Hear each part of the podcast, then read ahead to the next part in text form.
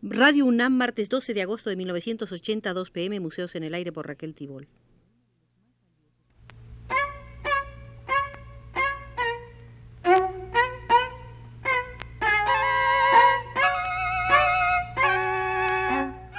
Museos en el Aire.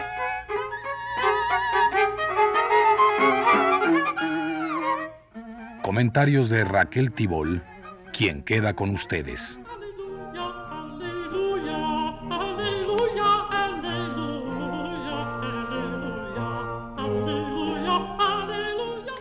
Coincidirán ustedes conmigo en que una de las palabras más libremente usadas en la calificación de obras artísticas es barroco.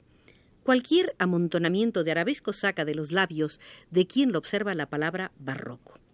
Bueno será entrar en la sala del barroco, en la arquitectura, en el Museo de los Estilos, guiados por uno de sus más serios estudiosos, el italiano Giulio Carlo Argan, quien llegó a ser alcalde de Roma, postulado por el Partido Comunista de Italia, cargo del cual se debió retirar debido a su precaria salud.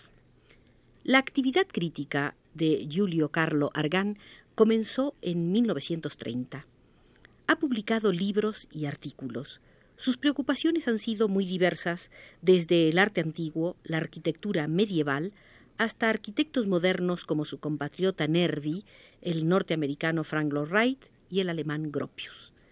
En el análisis de las obras, Argan nunca abandona las bases filosóficas y los fundamentos estéticos, algunos de ellos de Benedetto Croce.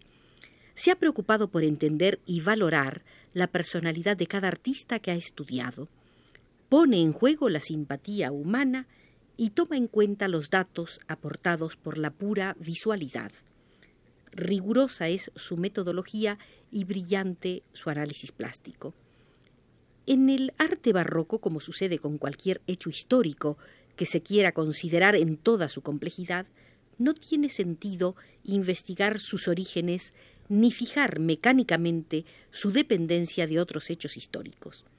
Mas es posible, en cambio, indicar sus motivaciones y su desarrollo en un panorama cultural al que, por cierto, no son ajenos los intereses ideológicos y religiosos.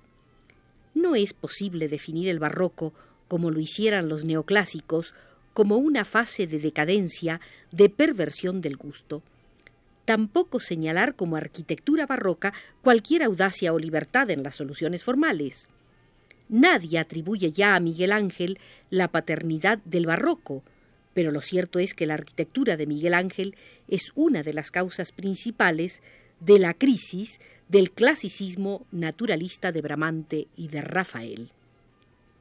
Miguel Ángel concibe el edificio como si fuera una estatua, en una tensa y dramática composición de formas que tienden a resolver sus contrastes en una síntesis que los trasciende en una absoluta unidad plástica.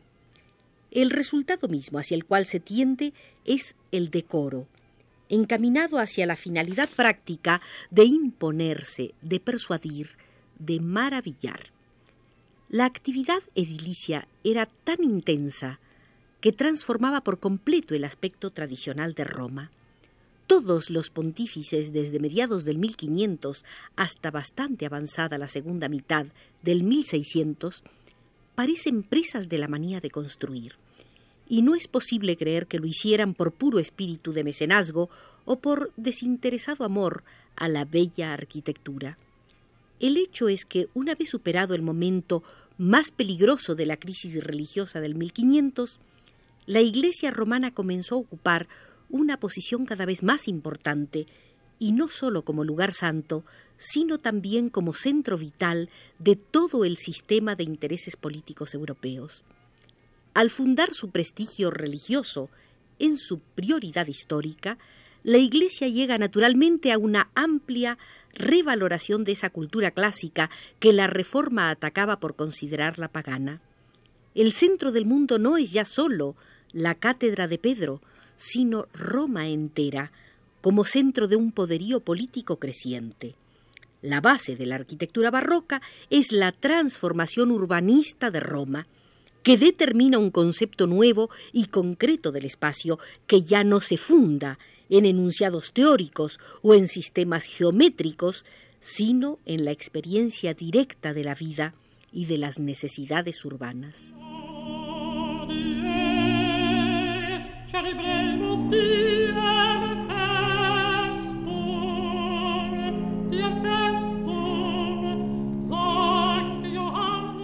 La reforma profunda de la estructura urbana de Roma dependió de la voluntad de Sixto V Peretti y fue llevada a cabo por Domenico Fontana. Se trataba de conferir importancia a las grandes basílicas romana y ensalzarlas entre sí por medio de amplias calles que facilitaran las visitas de los peregrinos y respondía también a razones económico-sociales. Hacia fines del 1500, Roma estaba aún encerrada entre murallas. La densidad de la población en constante aumento tenía un índice elevadísimo. La vida económica estaba prácticamente paralizada. El trazado ordenado por Sixto V corta en varias direcciones la cintura urbana, abre grandes vías de tránsito que se pueblan rápidamente dilatando el tejido urbano amplía casi ilimitadamente el perímetro de la ciudad, crea nuevos centros, transforma la ciudad medieval amurallada en una ciudad moderna, concebida como una red de tránsito, de comunicaciones e intercambio. Y puesto que el centro crucial de la trama urbana ya no es el monumento, con su inmutable densidad plástica, sino las calles y las plazas con su carácter de canales y centros de separación del tránsito, la arquitectura determina sus propias formas de acuerdo con las perspectivas de las calles y con los amplios espacios de las plazas. El espacio es el lugar en el que se desenvuelve la vida social, en direcciones y dimensiones múltiples. La rápida transformación de Roma no habría podido llevarse a cabo de no haberse recurrido no sólo a nuevos procedimientos técnicos, sino también a nuevos criterios de organización de las tareas edilicias. La técnica de Domenico Fontana preanuncia hasta qué punto habría de llegar el virtuosismo de los arquitectos barrocos. Precisamente a ese virtuosismo asombroso se debió el descubrimiento de nuevas y muy audaces soluciones espaciales, de una nueva temática y tipología formal. Las exigencias urbanísticas son la base sobre la que se fundamenta el arte de Bernini y también el de Borromini. Bernini y Borromini están persuadidos de que el problema de la forma urbis no es un mero problema de decoro y prestigio, sino un problema artístico que implica una profunda exigencia ideológica, la definición del significado ideal de la ciudad. Para Bernini, la universalidad de Roma reside en su historicismo y, por tanto, en su función política, mientras que para Borromini reside en su religiosidad y, por tanto, en su función de ardorosa propaganda, en su asidua incitación a rechazar los intereses terrenales para atender a la salvación última. El contraste ideológico entre Bernini y Borromini se originaba en la interpretación del valor de la historia. Para Bernini toda la historia existe para demostrar cuán vasto y armónico es el designio de la providencia y debe ser revivida, por lo tanto, con esa totalidad y plenitud propias del clasicismo, caracteres estos que testimonian su continuo repetirse, su continuo renovarse, su eternidad.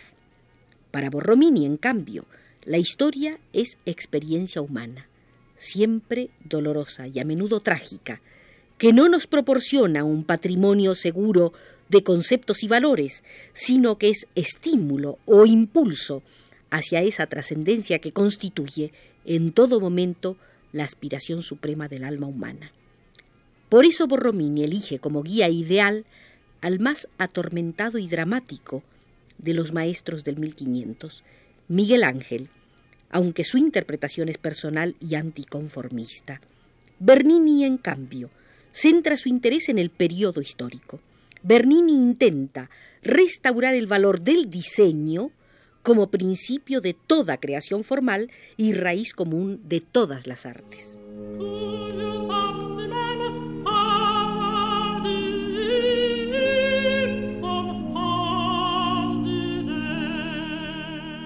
Bernini, la obra del artista es una creación libre que repite el acto divino y proporciona a los hombres un testimonio de su capacidad de poseer en forma plena la naturaleza y la historia, el espacio y el tiempo.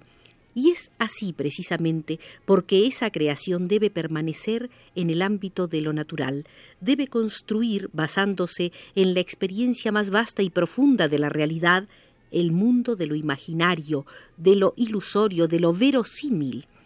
En la arquitectura de Bernini aparece insistentemente la influencia de Bramante. Por encima del significado simbólico, Bernini advierte en la visión plástica de Bramante la plena realización de ese equilibrio, de esa asociación espontánea, esa identidad de valor entre forma construida y espacio natural que transforma el proceso constructivo en el más natural de los procesos, proceso que se cumple en todo el ciclo de la realidad y no establece distinciones entre la humanidad encerrada en el drama de su destino de culpa y de redención y una naturaleza abierta e ingenua, testimonio viviente de la creación divina. Por cuanto el espacio urbano, dimensión de la vida social, ya no está en contradicción con el espacio natural, sino que es precisamente lo que determina y favorece la naturaleza del comportamiento humano y social, no nos asombra que Bernini también intente convertir en naturalista o paisajista el ordenamiento arquitectónico de la ciudad. El centro de un sistema urbanista era para Domenico Fontana el obelisco, un punto de intersección de directrices, un lugar geométrico. Para Bernini es casi siempre una fuente, un organismo plástico, pero al mismo tiempo naturalista y de movimiento. Bastará recordar la fontana de Ifiumi en la Piazza Navona, con su libre juego de llenos y de vacíos, de figuras y de árboles, y con su movimiento luminoso de cascada y de chorros.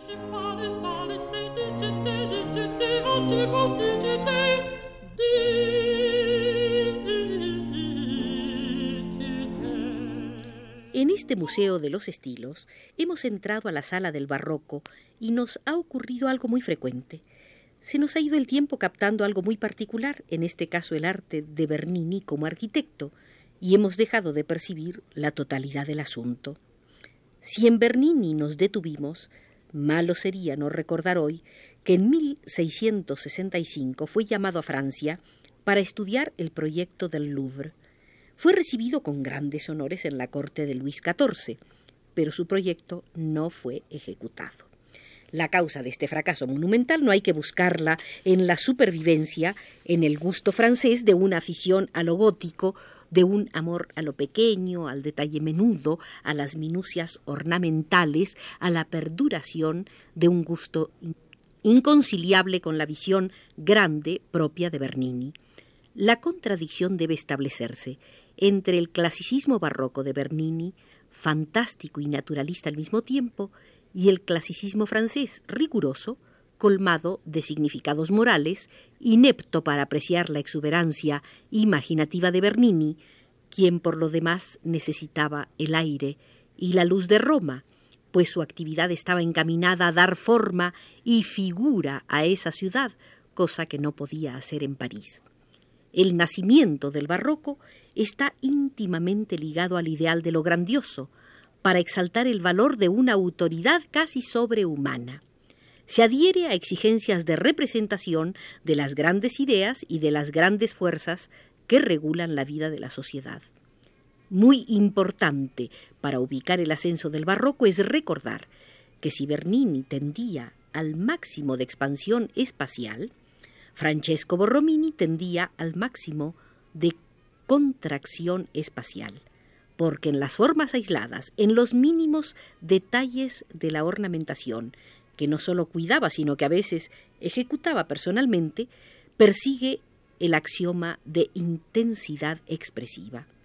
Si bien Bernini tendía una vasta alegoría naturalista, las formas de Borromini a menudo se reducen a lo esencial y a veces al hermetismo del símbolo, que es puro signo, pero un signo que encierra un significado o un valor ideológico.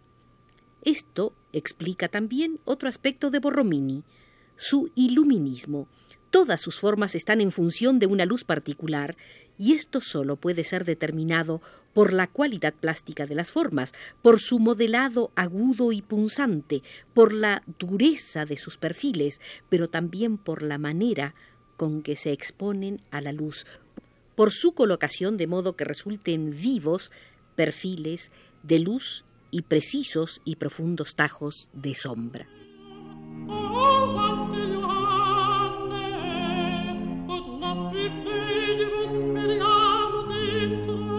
Enredados en las luces y las sombras de Borromini, abandonamos, por indicación desde los controles de Alfonso Moreno, la sala del barroco del Museo de los Estilos, no sin antes agradecer a Julio Carlo Argán la valiosa sugerencia de su enfoque del barroco.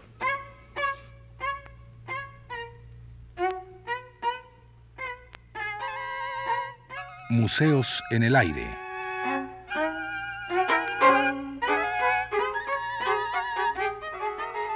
Comentarios de Raquel Tibol.